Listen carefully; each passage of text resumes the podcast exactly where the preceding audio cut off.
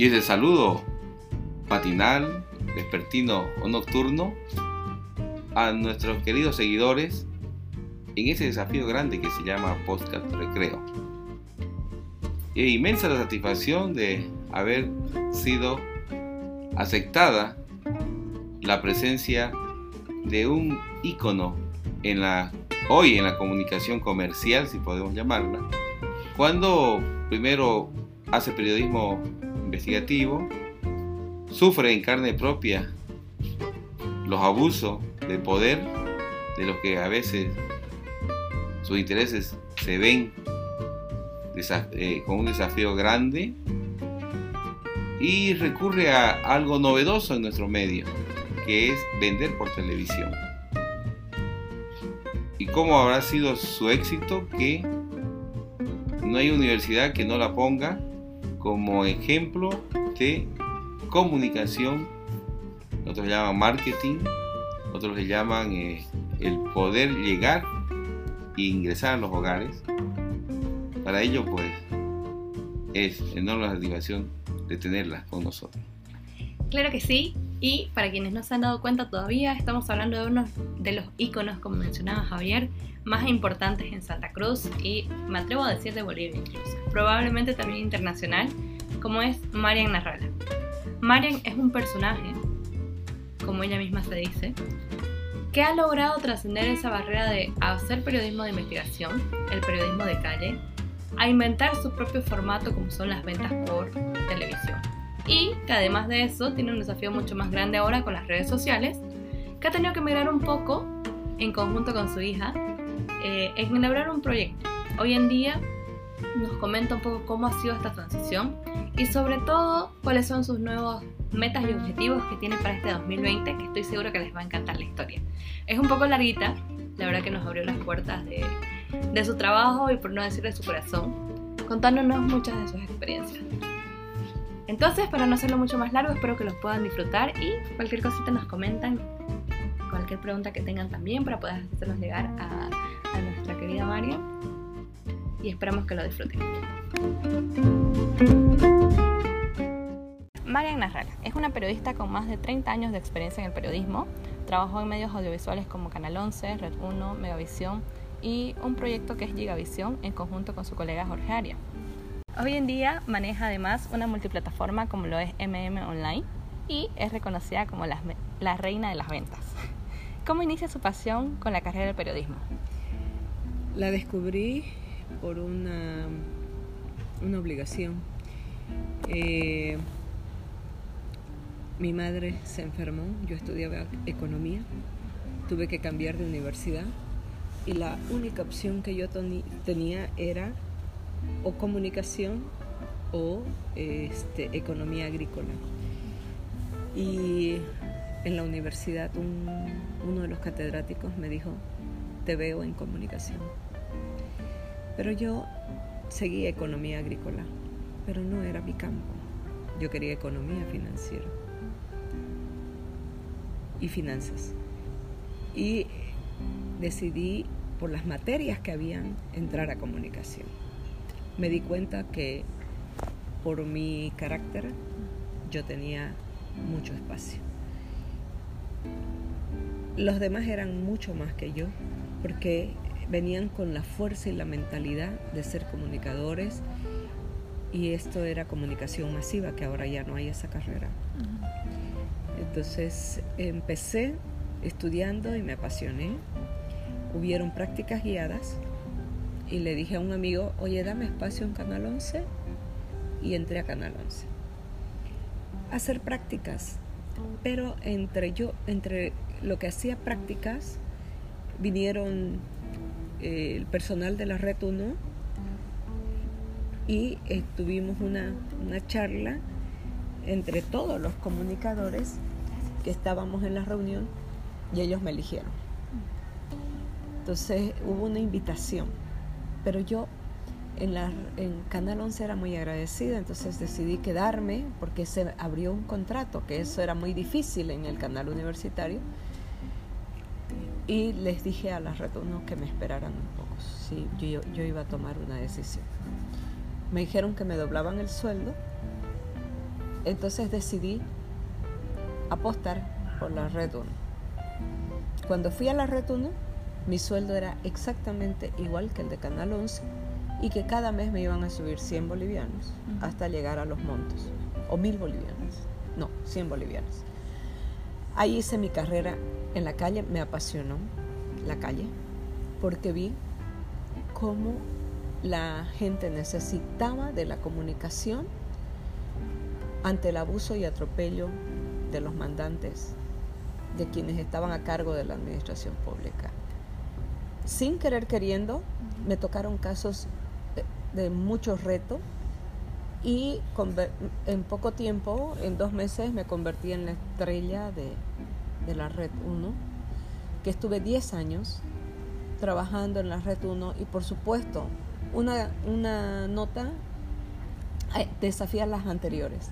Entonces era un desafío personal, superarme y me di cuenta que era lo mío y, bueno, seguí eh, con muchos cargos desde, desde la periodista de la calle, directora de prensa, directora de prensa, eh, pero tuve la invitación de Jorge se salió de la Retuno y me dijo, le invito a seguir conmigo en Megavisión. Condicioné mi, mi sueldo y me fui a Megavisión.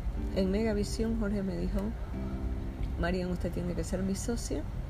Entré con un porcentaje mínimo, como lo soy hasta ahora. Hubo, a, raíz de mis investigaciones, se rompió la, la sociedad con el socio que había en Megavisión. Entonces nos obligó a hacer un nuevo canal. Yo fui una periodista sin límites y al no tener límites puse en riesgo mucho mi vida porque golpeé mafias, mafias del narcotráfico, mafias policiales, mafias judiciales, mafias cívicas, mafias institucionales. Pero todo en televisión hay que demostrarlo con respaldo, porque si no, no sirve. Entonces, para mí, la televisión era un doble trabajo, pero ese era el reto que, porque Dios te ilumina y te bendice, es que las cosas se dan, porque no las, no las creas. No es que yo montaba algo o provocaba algo, se daba. Entonces, era impresionante, yo arrasaba, la gente confió mucho en mí.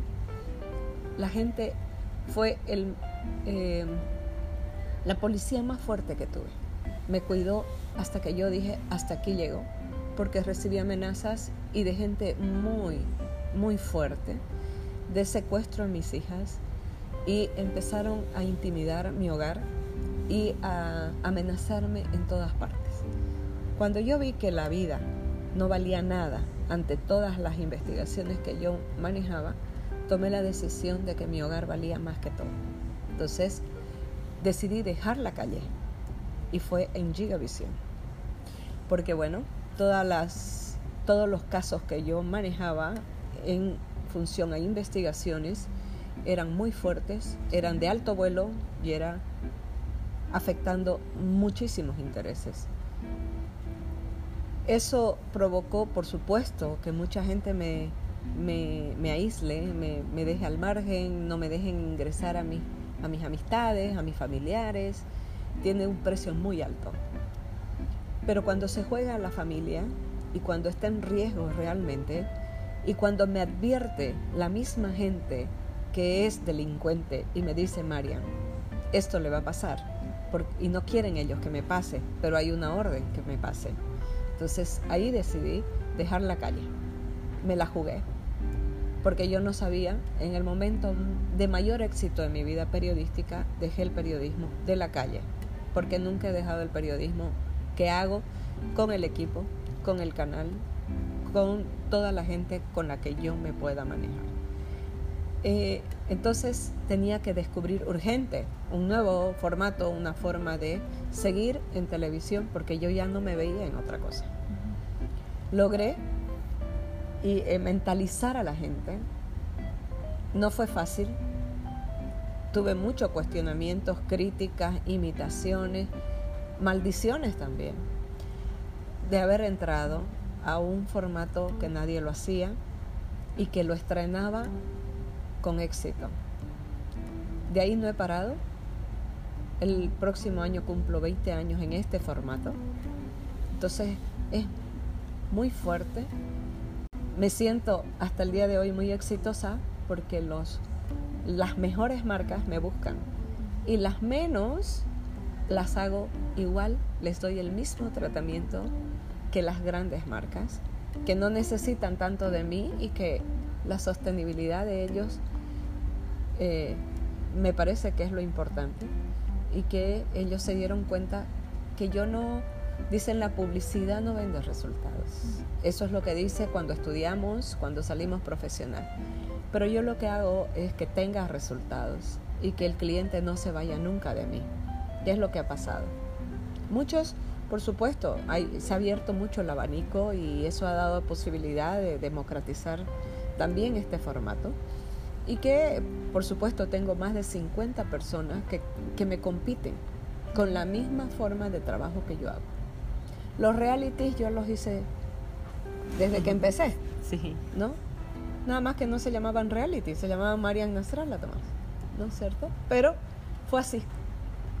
Y hasta el día de hoy, cada año digo, este año es el último, pero tengo 300 contratos que cumplir. Cuando digo tengo 300, ¿cómo lo hice? Yo también me pregunto cómo lo hice. Lo hice bien hasta ahora y a veces me da miedo otras veces digo, ¿será que hoy día voy a tener un nuevo contrato o me va a llamar alguien? Y sucede. A veces tengo miedo mirar mi teléfono si hay una invitación o me excluyen. Porque la competencia es durísima. Al tener 30 años yo, hay gente muy nueva, muy linda. Hay gente que merece ser como este, exitosa, como lo que busque, ¿no? Eh, con, con los réditos de, éxito total. Pero cuando veo que las grandes marcas siguen conmigo, digo, no puedo creer que esto siga sucediendo, porque yo ya debía haberme retirado para salir en grande, pero no puedo. Tengo 300 contratos más que cumplir. Entonces eso quiere decir que el próximo año lo tengo requete asegurado. Y eso me pasa cada vez que llego a mitad de año, por cuando empiezan a volver a contratarme por un año. ¿no? aunque yo soy enemiga de hacer contratos por año. Yo prefiero hacer contratos mensuales que por año, porque a veces eh, se negocian precios eh, y a veces eh, salen ganando mucho. Parece que Marian sigue por otros 300 contratos. ¿Y alguna vez cuando hiciste todo este cambio de, perdón que la a ser más Tranquila, yo feliz, así me siento pelada. Y cuando hiciste este cambio, bueno, la verdad que debió ser difícil de la línea en cuanto a, periodismo, porque no significa que hayas dejado de, hacer el periodismo. Necesitas toda una base para implementar todo lo que estás haciendo en tus diferentes formatos. ¿Te imaginaste el éxito que tendrías? No, no, no, no. No puedo creer, es un monstruo, a veces incontrolable. A veces he estado súper enferma, operada y he tenido que salir de la clínica porque no lo entienden, no te perdonan, te exigen y te piden y, no puedes dejarle. Eh, no puedes dejar a la gente que confía, a la gente que invierte, a la gente que espera resultados, no. Entonces para mí es este, eh, una bendición tan grande. A veces me da miedo porque es un gran monstruo. Eh, y por eso es que al democratizarse las, la información y, la tecnología eh, a sugerencia de mi hija, porque la verdad yo sabía que lo tenía que hacer, pero no sabía nada de tecnología. Yo me encerré, me enfrasqué en, el formato de televisión y, no quise crecer, pero mi hija me, me jaló y me dijo, bueno, la gente pide, en mis encuestas dice, Marian debe seguir. Entonces le dije, yo no sé hacerlo.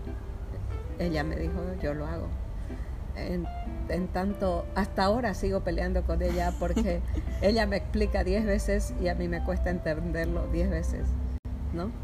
Eh, y también me cuesta que la gente que me sigue en televisión tras eh, también eh, pase a, a la tecnología digital. Mucha gente no cree, no le gusta o no quiere. Entonces, esa, esa, esa transición está costando. Por supuesto, los más osados lo han, se han lanzado eh, y, y no entienden porque el formato para, para televisión, yo grabo de 15 a 20 minutos para televisión y me cuesta a mí, a mí sufro eh, ser muy precisa y reducirme hasta tres minutos cuando yo lo hago. ¿no? Mi hija me ayuda mucho, pero eh, todavía yo en mi mente está la televisión más fuerte que, la, que lo digital. Sin embargo, hemos hecho equipo y el equipo va de paso firme. Está yendo, pensé que, que no iría, porque mucha gente dice, no, no te veo en digital, o, pero eh, aunque nadie lo crea, eh, lo digital está arrasando. Y no es que, no es que yo mm, no me haya podido dar cuenta, siempre me di cuenta, pero le tenía miedo a la tecnología, porque no puedo, no me da el tiempo para vivir en los dos tiempos. Sí. No me da definitivamente. Me absorbe mucho la televisión. Y por eso tampoco me atrevo a hacer, porque me llaman para contratarme de asesora comercial, me llaman para hacer imagen, no, no me animo, no, no, no quiero eh, eh, mezclar tantas cosas, porque o lo hago bien o lo hago, o no lo hago. ¿no? Ya, para mí es mucho tener la página y pelear todos los días con mi hija, porque todos los días discutimos lo mismo. Y seguimos discutiendo por cada cliente porque al cliente hay que eh, tratarlo eh, de manera en que no solo eh, pueda sentir el retorno, sino también pueda confiar de manera sostenible con el trabajo que se realiza. ¿no? Así estamos. ¿Y cómo logras el equilibrio entre las dos generaciones? son dos plataformas completamente diferentes. Por un lado, todo su bagaje que tuvo en periodismo de calle y toda la experiencia que no fue de la noche a la mañana. Así es. ¿Y en qué momento, además, decidiste pasar a redes sociales? Desde crear un perfil, ser un poquito más pública y exponerte, porque es otro público. Mm, me dio miedo. Uh -huh. Me dio miedo eh, exponerme tanto, porque yo venía de una exposición abierta desde el momento en que yo fui periodista de la calle. Y me expuse, dos veces me pusieron arma de fuego en mi estómago, me expuse a, la amenaza de secuestro de mis hijas, la tenían a mi hija menor en sus manos secuestradores que me describieron exactamente cómo ella estaba y qué ella decía. Y, eh, pero eran temas demasiado comprometedores de intereses económicos de esas mafias bien organizadas.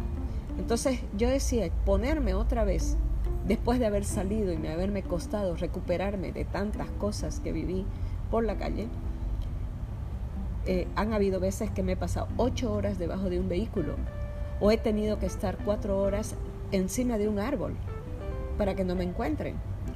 Entonces, o no he podido volver a mi casa, he tenido que dormir en el canal cuatro o cinco días. Entonces, hay cosas que, que las tengo demasiado dentro de mi, de mi mente y por lo tanto soy humana y me atemorizo porque no sé, ellos no pierden nada, soy yo la que pierdo. Ellos logran su cometido y nadie sabe qué pasó.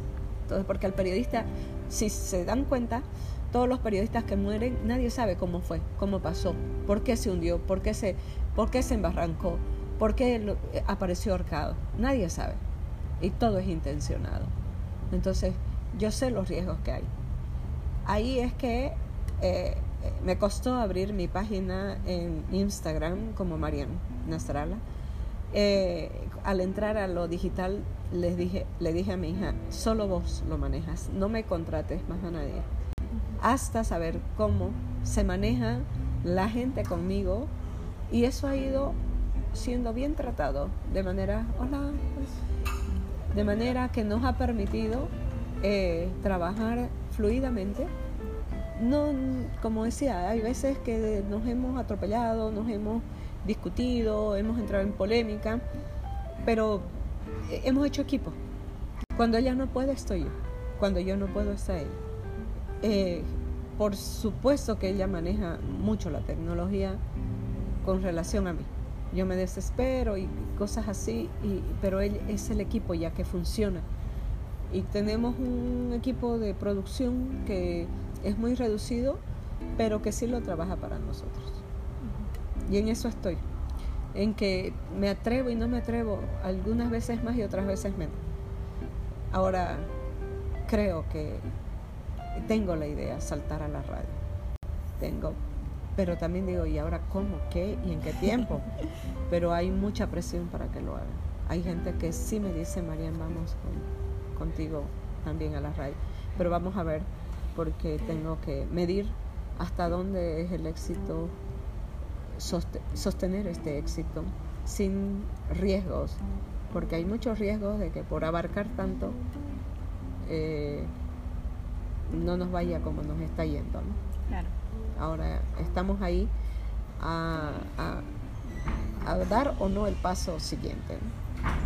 Ahora, María Nagala como tal, queriendo o no, es una marca personal que ha trascendido. ¿Cómo fue, en qué momento reconociste que efectivamente era una marca personal y si tenés un equipo detrás de él? Claro, no sé en qué tiempo se hizo. no sé en qué tiempo, había gente que me lo decía, Marian, ¿te das cuenta que sos marca personal? Yo creo que sin querer, a todos les dije que me digan Marian, sin saber que se venía la tecnología, sin saberlo. A nadie le permití que me diga señora, siempre di confianza y me abrí a que me traten de tú a tú. Por supuesto, manteniendo ciertas distancias, pero eh, me gustaba que me digan Marian. Y quizás un poco eh, me obligó el mismo canal a que yo sea Marian Nasrallah. Por razones que no estaban en mis manos, pero que me hicieron un favor. ¿no? Al, al, al actuar en algunos tiempos, en algunos momentos, de manera rara, la gente provocó que mi nombre sea más fuerte. El más reconocido, definitivamente. Y en cuanto al equipo, ¿cómo fue que seleccionaste tu equipo? Porque como decíamos, o sea, sin querer queriendo se hizo una marca personal. Eh, mi gran acompañante es Víctor Mendoza.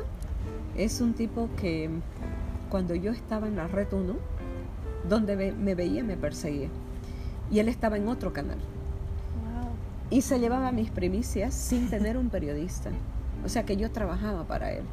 Y él llegaba a su canal y era el más importante de su canal porque me ganaba las primicias. O sea, lanzaba lo que yo había trabajado antes que yo lance en el canal, minutos antes, y lo hacía. Entonces yo fui viendo que el tipo, donde yo estaba, estaba. Y le dije, venga acá, usted tiene que irse conmigo porque me roba todas mis exclusivas. Y lo saqué de su canal y lo invité a que venga conmigo. Hace 25 años es mi camarógrafo. Sabe lo que respiro, sabe lo que miro, sabe lo que hago y lo que no hago. Sabe dónde estoy y cómo estoy. Y es uno de los más exigentes. No me deja estar fea, digamos, ¿no? Hoy no está bien producida, arréglese. Hoy está con la misma ropa que se puso en tal, la misma blusa. No puede salir así. es un tipo que, eh, sin querer, sin formarlo, sin pedírselo, ha sido quien más me ha presionado en también mantener una rotación, aunque yo he logrado eh, que la imagen sea casual, casual elegante y clásica, pero ese es un trabajo ya de mi hija. Porque Marian Andrea, cuando era pequeña, cuando todavía estaba en el colegio, me decía, lo mejor que te queda es el jean y la polera la gente se identifica con vos, mamá, la gente de la calle, y se identifica la gente de eh, ya clase con poder adquisitivo. Entonces, ponete poleras bonitas. Y me decía, en televisión, como sos chiquitita, tenés que pensar en que los colores juegan un papel importante. Entonces ella elegía los colores de la televisión y los colores más fuertes. Nunca me dejó ponerme colores, colores pálidos. No sé si ella sabía o no sabía, pero siempre me recomendó, chicas, hola, me recomendó colores eh, siempre llamativos. Entonces, es, creo que eso es innato en ella y logró eh, darme un estilo muy particular que nadie me lo critica. Que yo espero que me lo critiquen. Yo digo, me van a criticar porque estoy con mi pantalón roto, pero con mi camisa elegante, con estileto, porque ella me ha dicho, tienes que ir así. Tienes que hacer fashion. Y yo no me veo bien, pero ella me hace ver bien porque elige mis aros todos los días. Elige los aros, elige la blusa, elige los zapatos. Y cuando no tengo producción, cuando no tengo que estar, me dice descanso. y, para ella también. Antes ella, los días sábado y domingo, ya me preparaba las, las blusas y la producción de toda la semana. Los domingos yo tenía para lunes y tenía tres producciones. A veces se desarmaban las producciones porque en el vehículo daba una curva y se mezclaba y yo no sabía qué era. Bueno, me esperaba una red. Ella me ayudó muchísimo en la imagen que llevo hasta ahora.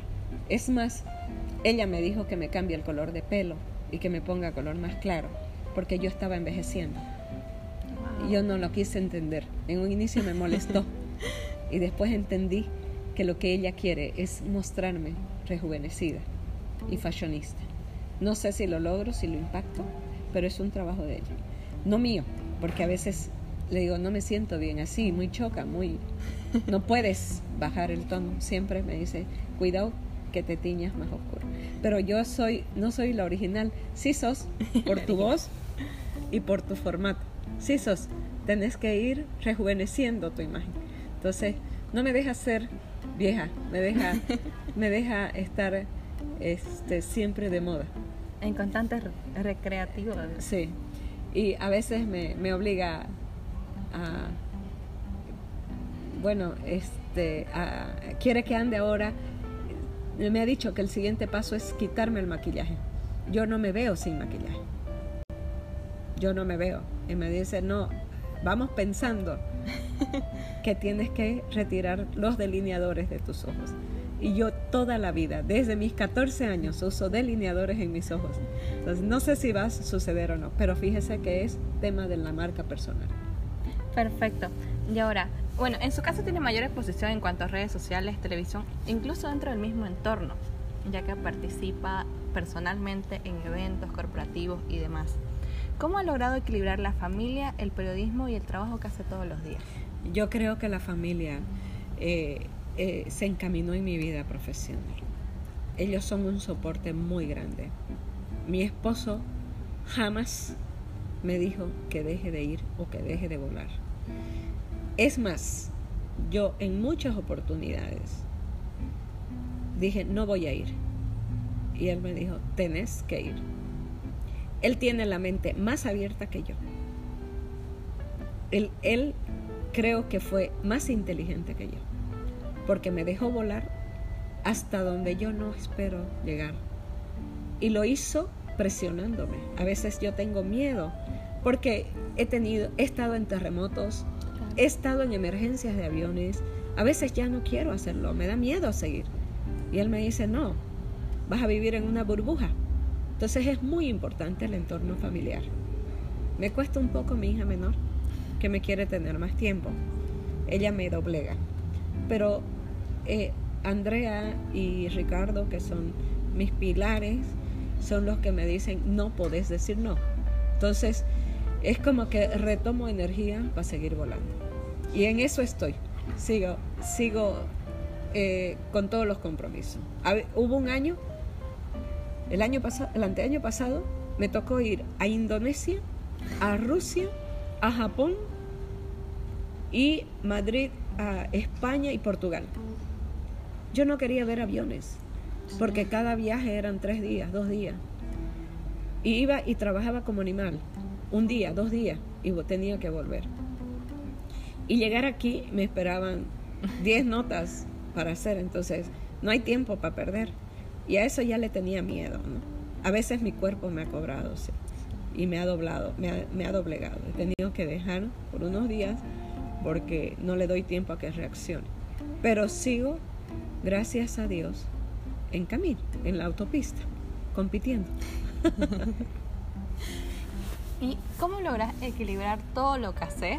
O sea, porque una cosa es el personaje que vemos definitivamente tanto en redes como, como en televisión y capaz en, en el mismo entorno con algunas reuniones. ¿Cómo logras gestionar todo eso que compartís, no solamente en vivo, por así decirlo, sino también en redes sociales?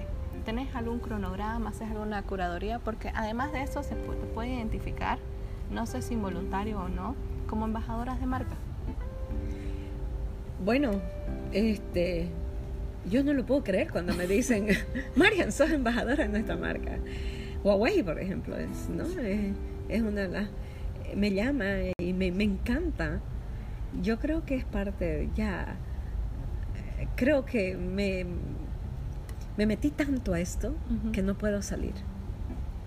No encuentro el espacio para salir y no quiero salir. De repente he llegado a un límite y de ahí vuelvo a vuelvo a lo mío, miro para atrás y, sigo. Y no solo no solo Huawei, estoy con, con otras marcas que eh, me aseguran, CarMax, por ejemplo, no, la única mujer o la única figura que va a nuestros viajes es solo usted, me dice. A veces le digo, pero es muy lejos, Siri. no, solo usted. Necesitamos que vaya usted. Entonces, como que alimentan el ego, ¿no? Alimentan el ego y dice, wow, sigo siendo importante. y sigo entonces. Eh, eh, creo que hay una presión también que me obliga a reaccionar y siempre para bien. Siempre para bien. A veces tengo flojera, pues. claro, el cuerpo se cansa. Claro, a veces digo, ajá, alistar maletas, digamos. Pero, y a veces digo, hasta este mes viajo. Y de pronto, ¡poc, poc! aparecieron dos viajes más. Hay dos viajes más. Bueno, finalizo el año con, este año, por ejemplo, ha sido de viajes. Sí. De viajes, por todos lados. Y ya que había cerrado eh, el año de, de viajes, aparecen dos más que pronto estoy de viaje de nuevo. Entonces, no puedo decir, hasta aquí llegué. No puedo, definitivamente no lo tengo que hacer y siempre tengo que esperar eh, seguir. Y no sé si hay equilibrio, ya no sé, ya perdí el norte en eso. Pero las veces que estoy en mi casa, eh, no sé si es un remordimiento que tengo, un sentimiento de culpa, pero estoy trabajando dentro de mi casa, no puedo parar, me cuesta dormir. Yo duermo cuatro o cinco horas, mi cabeza no, no descansa y eso es un problema o una virtud, no lo sé, pero aunque sea estoy limpiando mis lámparas o regando mis plantas, ordenando mis toallas, mirando mi ropa, es lo que menos ordeno porque ahí tengo a, a mi hija y a mi marido que todo el tiempo están los pobres ayudándome en eso, pero pero no puedo parar. No sé si se- me, me he convertido en una mujer hiperactiva, sin límites, o qué pasa, porque yo digo, ¿será que la gente se sienta? El único día que me siento tres horas a charlar es el sábado cuando estoy con mis hermanos y tomamos mate y repartimos el poro. Después no estoy quieta. Ahora, eso no lo sé si eso es ya normal o no. Ni en no puedo parar, no puedo parar. No, en las vacaciones, después de 20 años tomé vacaciones, 22 días casi enloquecí. Pero Wow. me fui por diferentes lugares, fue bonito, pero necesitaba volver.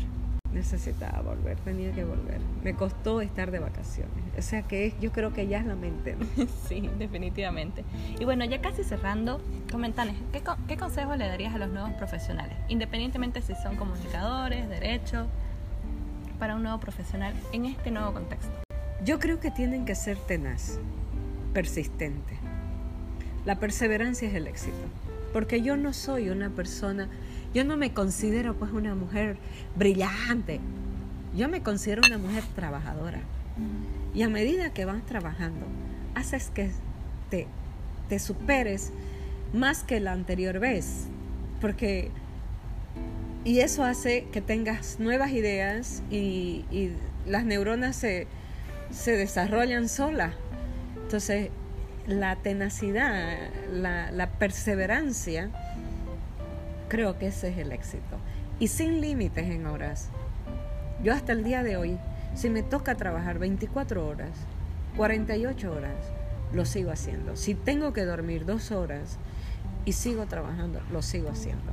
Claro, ya estoy viejita, mi cuerpo me obliga a veces, hola, me obliga a declinar horas, pero eh, yo creo que es sin límites en tiempos, aunque mucha gente me dice, no, vos sos tonta, porque regalas tu tiempo a otros, pero yo creo que gano, yo creo que gano, porque trabajo, digamos, todo el día, y en la noche tengo compromisos, dos, tres compromisos. Elijo uno. No puedo estar en dos, tres. Me da vergüenza entrar y salirme de algún lugar. Yo creo que eso, e, en eso he sacrificado, digamos, eventos que me hubiese encantado poder estar, pero que no me da hasta por la movilidad ¿no? De, de, moverse. Una, además, todo el, todo el día yo estoy en movilidad de aquí a allá, entonces como que necesito calmarme, una cosa así. Y eh, el día domingo que lo, me voy al campo, que ese también es como que yo recibo energías del sol, ¿no? Porque hago otra cosa.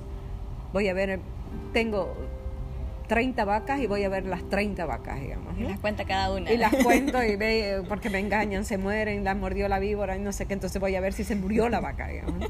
Voy a ver mi camino, voy a ver mi, mi, mi, si el pasto, si limpiaron. O sea, es otra actividad. Me saca y eso creo que me, me recargo. Entonces, no paro.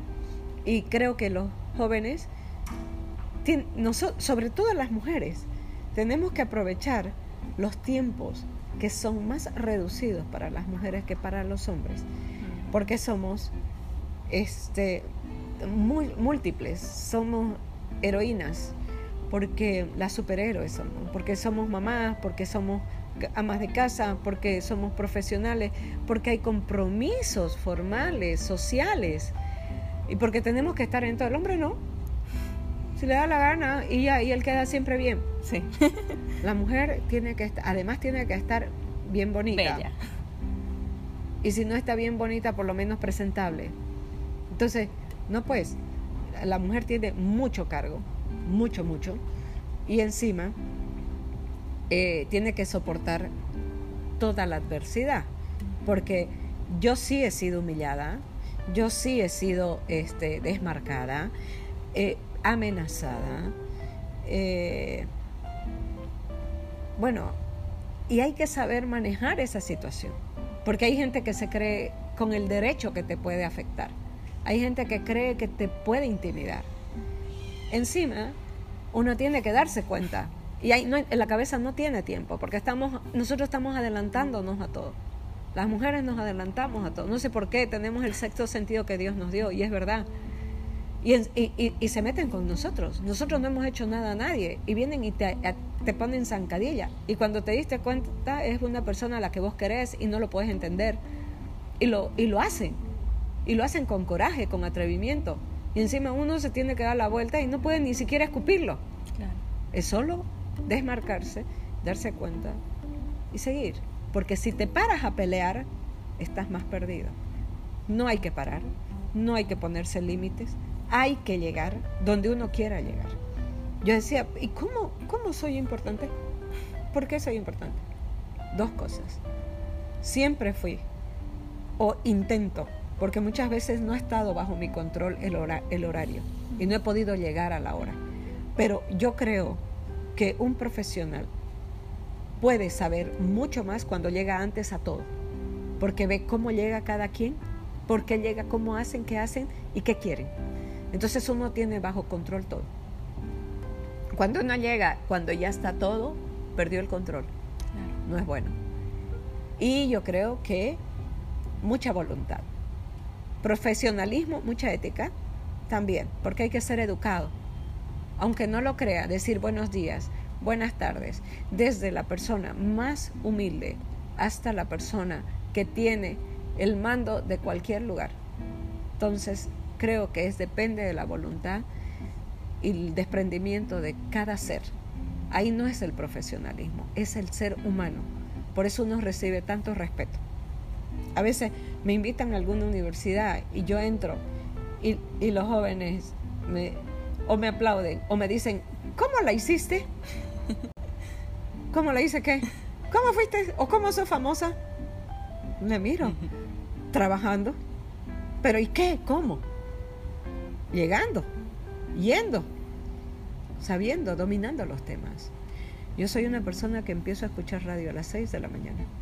Escucho radio nacional. Además me termino con todos los noticieros internacionales. Si, si ahorita me dicen, entra al set, yo estoy lista para entrar al set. Porque yo estoy actualizada todo el tiempo. Y duermo con mi celular a veces encendido en radios. Despierto con la radio en mi oído. No sé si las radiaciones me van a matar el cerebro mañana, pero sí pasa eso. La mañana estoy y sé todos los programas de radios informativos. Estoy siguiendo a las figuras, a las radios más importantes que yo considere son los más este, correctos con la información, con mayor transparencia, porque hay gente que sí manipula la información y de eso me cuido. ¿no? Entonces, intento, a veces quiero todo y estoy un segundo, entra publicidad, cambio, ¿eh? y es una presión, pero lo hago. Eso para mí es un buen trabajo. Entonces estoy, me siento capaz. Ahora para las elecciones quiero ser voluntaria de estar en la calle, pero estoy con un dolor muy fuerte eh, muscular que no sé si me va a dejar.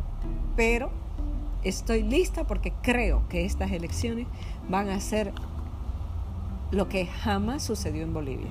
Se ha polarizado la elección y vamos a ver qué pasa. Y ahora, eh, con todo esto que nos contabas, que efectivamente tenés una preparación, ¿te consideras un líder de opinión? ¿Y por qué? Eh, generalmente, no me atrevo a decirlo, pero creo que como tenemos información de todas partes, podemos eh, dar referencia para que los demás tengan en cuenta qué dice una parte, qué dice la contraparte, qué dice. Pero eh, arrasar, arrastrar, no creo, no creo tanto, digamos. ¿no? Por lo menos a, a mí esto no me ha ocupado ahorita.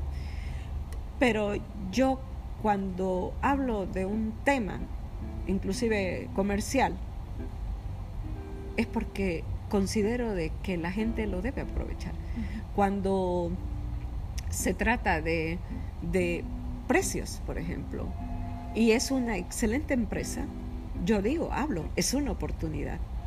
Y digo, no dejen pasar la oportunidad. Ahora, hay empresas a las que no le hago publicidad, aunque me paguen lo que me paguen.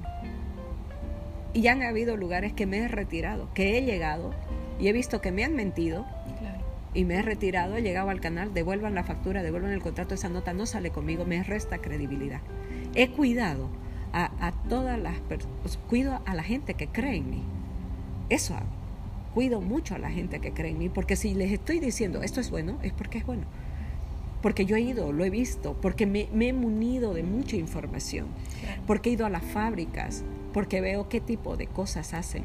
Y cuando se trata de la información de, la, de las que eh, la gente necesita más orientación, lo que hago es decir, este dice esto, este dice lo otro, este dice lo otro. Saquen conclusiones, pero no les hago. Lo que yo hago es transmitir información que yo tengo dominio y que considero que la gente debe tener eh, conocimiento para tener el norte. Entonces, eh, de esa manera es que yo me manejo. En los grupos, por ejemplo, ahora, que son, son grupos sociales, Marian me dice, ¿no? ¿Qué opinas de lo que va a pasar el domingo? Decinos por quién vamos a, a votar. Decinos. Y son 70 personas. ¿No? O, o, entonces le digo, ya, hablemos. Y yo lanzo preguntas y ellos hablan y se abre el debate. Recién tuve un, éramos 32 mujeres. Hicimos votación dentro de nosotros. En mi familia, hicimos votación y hay discrepancia. Unos quieren por uno, otros quieren por otro. En mi grupo hay discrepancia. Unos quieren por uno, unos tienen razones por qué eligen a tal. No soy nadie para decirles voten por tal.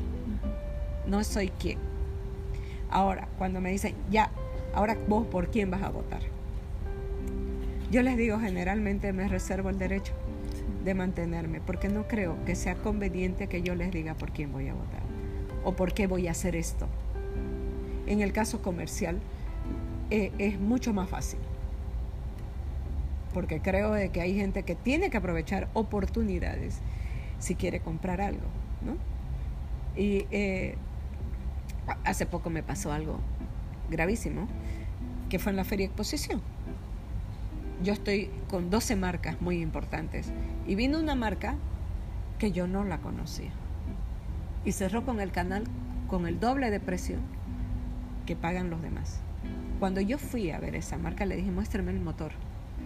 Yo no sé de mecánica, pero por todo lo que yo manejo de los otros, de las otras marcas hice una relación. Y le dije, no, yo no puedo hacer esta publicidad. No puedo hacer. Tuve un conflicto con el camino porque devolver el precio que habían pagado, pero no puedo engañar a la gente. No entra en mi cabeza y en mi corazón. O sea, es un compromiso que tengo con, la, con el medio. No puedo engañarlos si creen en mí. Entonces se juega mi crédito y mi, mi, mi, mi profesión. No puedo hacerlos equivocar. Otros quizás es una manera y extorsionan o someten, que lo hagan los otros, yo no. Yo sigo en ese camino que a veces pierdo, pero gano mucho más. Pero incluso, y es, bueno, una opinión muy personal, ¿no? Lo discutíamos con, con Andrea igual.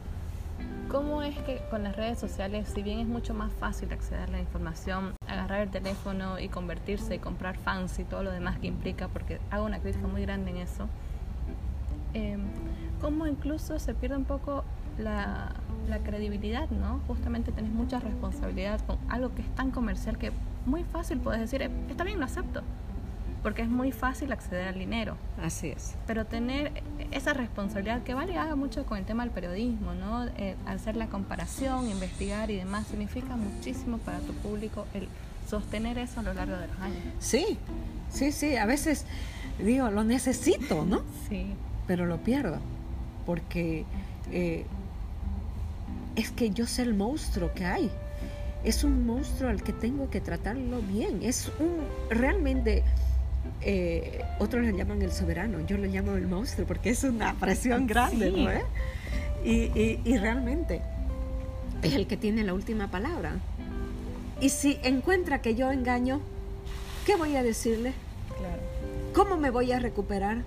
No puedo tener un desliz. No puedo tener un lapsus. Y soy humana.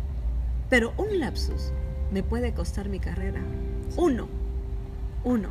Se han metido tantos conmigo a dañarme, a intimidarme, a molestarme, a perjudicarme, a sacar plata con mi nombre. Artísimos ahí. Hasta los amenizadores de fiestas sociales. Y entonces eh, eh, se meten conmigo. Pero yo no me meto con ellos porque yo me respeto a los demás. Y ese es el valor que tengo. Yo creo que la gente me respeta tanto. Porque yo siento cuando estoy en la gasolinera, cuando estoy en el supermercado, cuando estoy en algún lugar comprándome algo, yo siento. Cuando voy al mercado,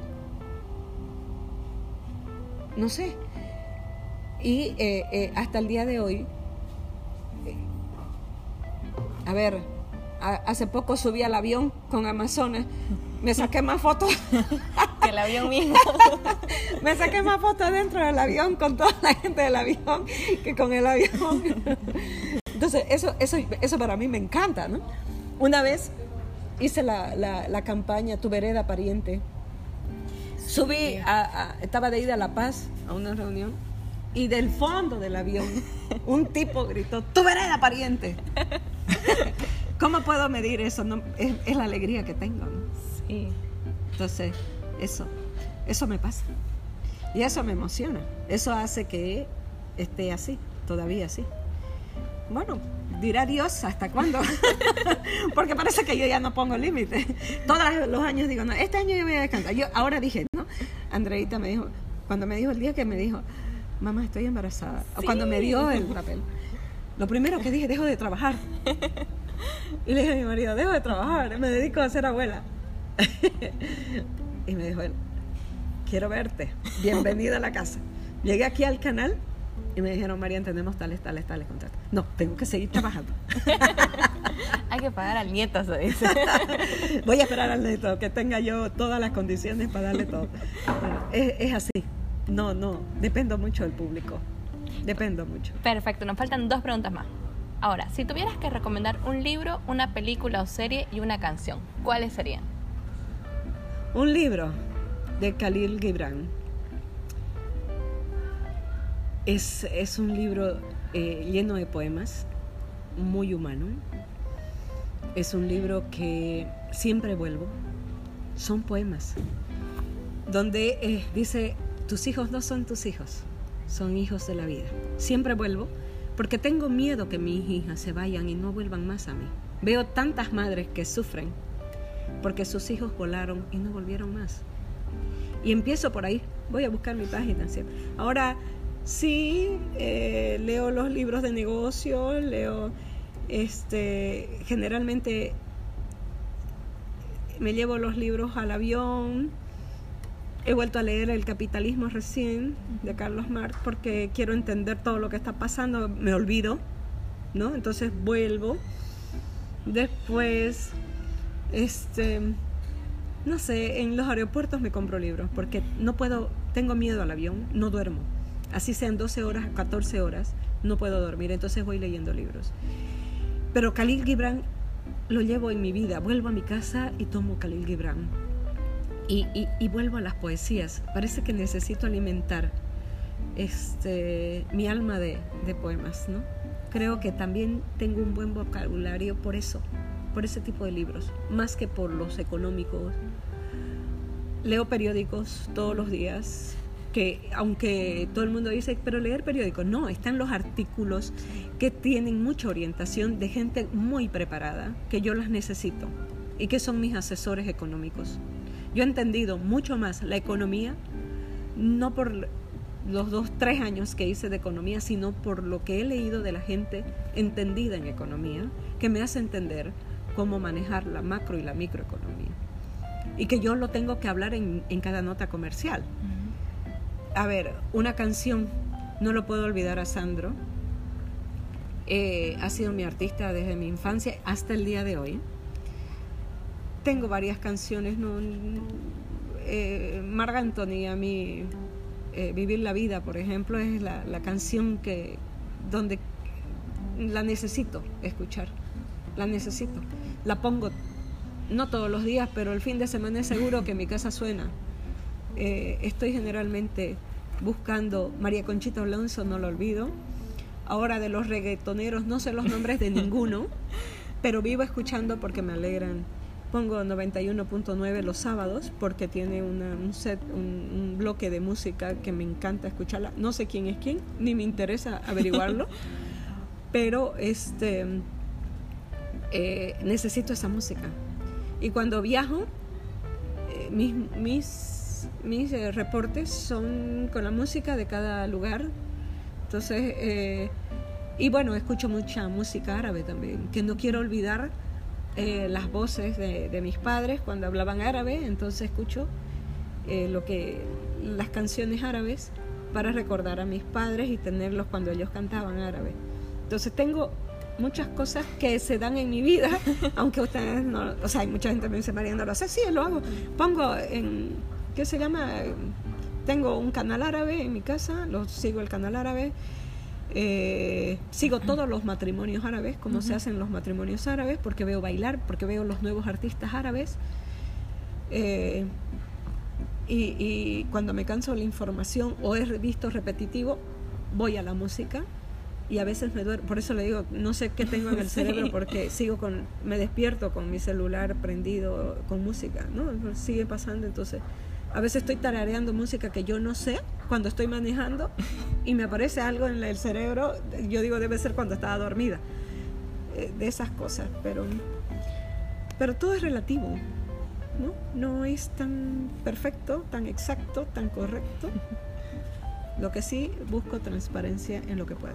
Eso es. Y en cuanto a una película o serie, bueno, me imagino que con una vida ocupada es un poco complicado. A ver, es uno de los grandes problemas que tengo, no puedo ver películas.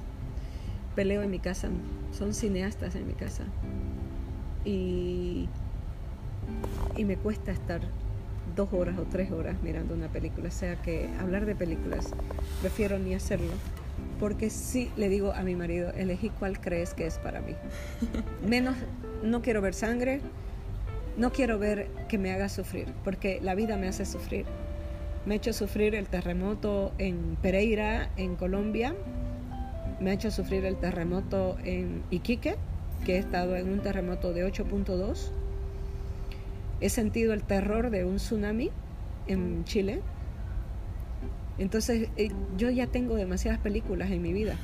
No quiero ver, no me gusta la fantasía, porque yo vivo, he estado en aviones tres veces en emergencia, entonces he estado puesta al paracaídas, la única mujer de 12 hombres por la, y la, primera que tenía que lanzarse.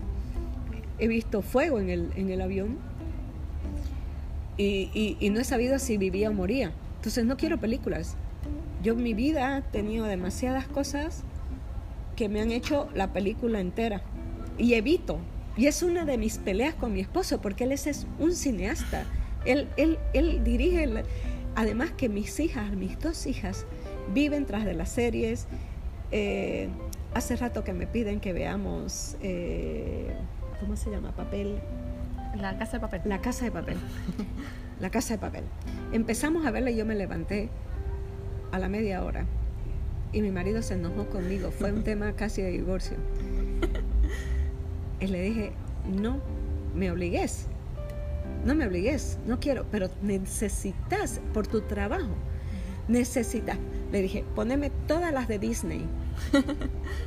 quiero ver porque todos los, muñecos que llegan son todas las últimas películas. Dame tranquilidad y vida, porque todos los días estoy angustiada por lo que me pasa. Entonces no me des películas, decime cómo llegar a la luna, cómo hacen, y eso sí quiero.